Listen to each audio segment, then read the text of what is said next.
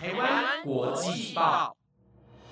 ，The Taiwan Times 制作播出，值得您关注的国际新闻节目。欢迎收听台湾国际报，我是婉萱，马上带您关心六月一号的国际新闻重点。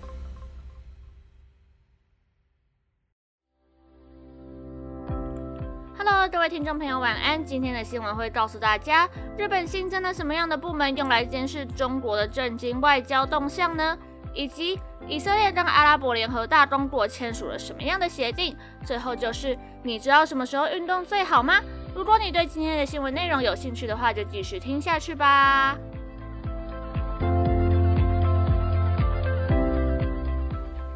新闻首先带大家关心到，各位还记得我上周有跟大家提到，中国想跟太平洋岛国签订区域协定，希望能够推动与这些国家的贸易和安全合作。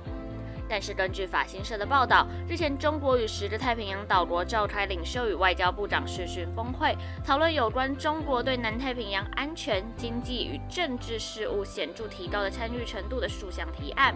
但是最后并没有在安全议题上达成广泛共识，说明太平洋岛国对中国扩张势力的野心仍是存在的疑虑。而密克罗尼西亚联邦总统帕努埃洛在会议前更致函给各国岛国领袖，并警告中国提议的协定不坦白，会确保中国对政府的影响力以及这些国家关键产业的经济控制。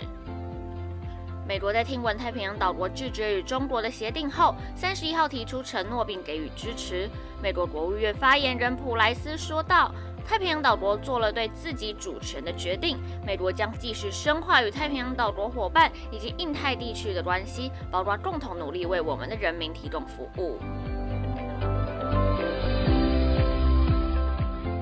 接下来的新闻带您关心到，继美国国务卿布林肯日前宣布成立新的对中战略小组——中国小组后，日本外务省今年四月也在亚洲大洋洲至中国蒙古克下设立战略班，来监视并分析中国政治、外交和经济的情报和动向。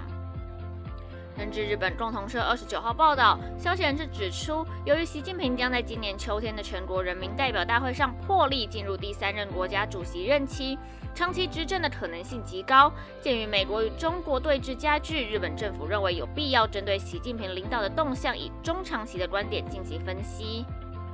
报道也提到，日本政府除了与美国加强安全保障方面的合作外，也希望能以经济为中心与中国构筑建设性的关系。而日本经济新闻三十号报道也说明，战略班是在今年四月成立的，设置在亚洲大洋洲及中国蒙古第一特之下，目的是研究中国局势和战略。不仅如此，据传言之后，外务省可能还会在中国蒙古第一特下再新增台湾企划官，研究台海问题以及应应方式。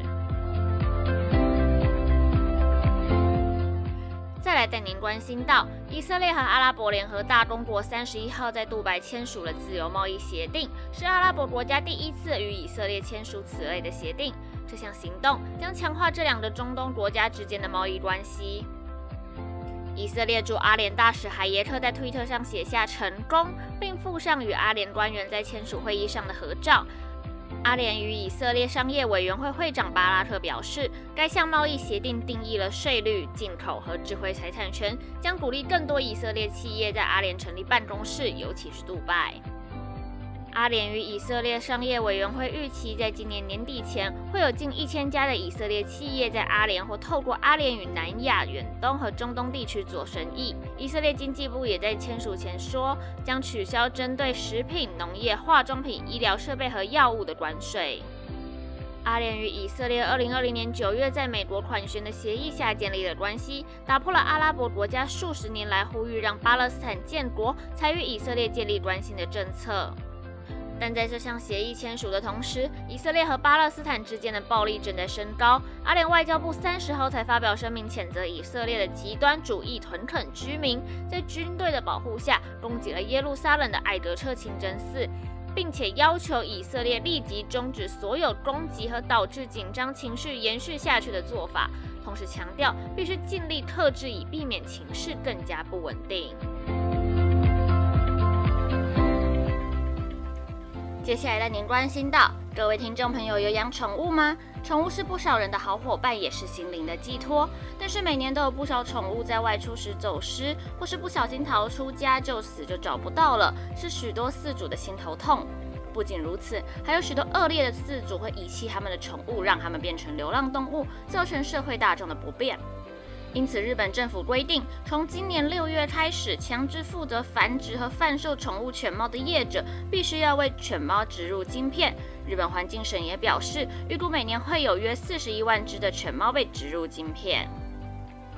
根据 NHK 的报道，日本前几年修订并通过《动物爱护管理法》，规定从今年六月一号起，犬猫繁殖者、贩售业者必须要为动物犬猫植入晶片。其中，晶片登录的内容必须要包含犬猫的姓名、品种、毛色、业者的名字、十五位数的晶片号码等。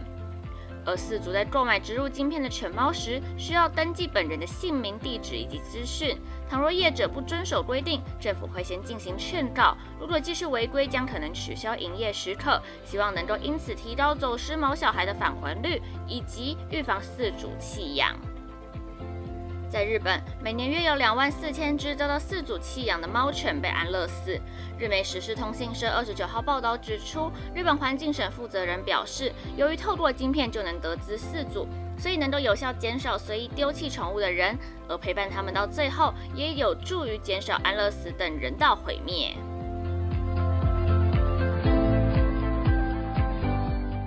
新闻的最后带您关心到。大家平常有运动的习惯吗？适度的运动对身体有益，但美国一项研究指出，不同时间点的运动会有不一样的效果。想要得到最佳效果，也是男女大不同哦。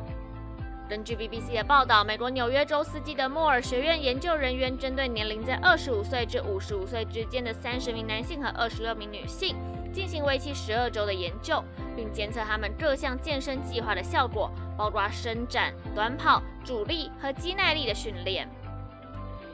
其中一组在早上八点三十分以前运动一小时，其他组别则是在晚上六点至八点之间进行相同的运动课程，且所有参赛者都依循特殊设计的饮食计划。研究人员在过程中测量所有人的血压、身体脂肪以及在运动前后的灵活度、力量和有氧力。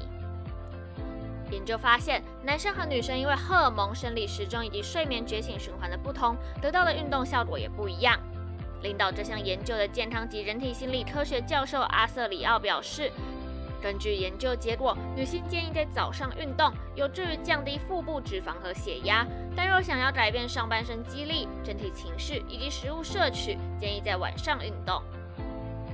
阿瑟里奥也提到，何时运动对于男性来说其实没有什么差别，但是晚上运动更能使男性改善心脏、代谢健康以及情绪健康，有助于降低肥胖、第二型糖尿病、心血管疾病以及中风的风险。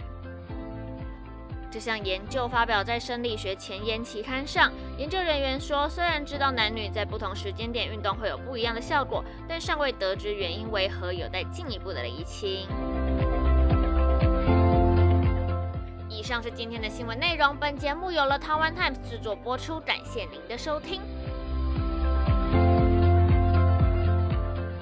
Hello，各位听众朋友，晚安！大家这礼拜过得如何呢？好快哦，已经六月一号了，真的是时光飞逝。我也为大家播报将近半年的时间了，不晓得大家还满意我的播报内容以及方式吗？如果有任何建议，都欢迎在 Apple Podcast 底下留言哦。我是婉萱，希望世界和平。我们下周再见，拜拜。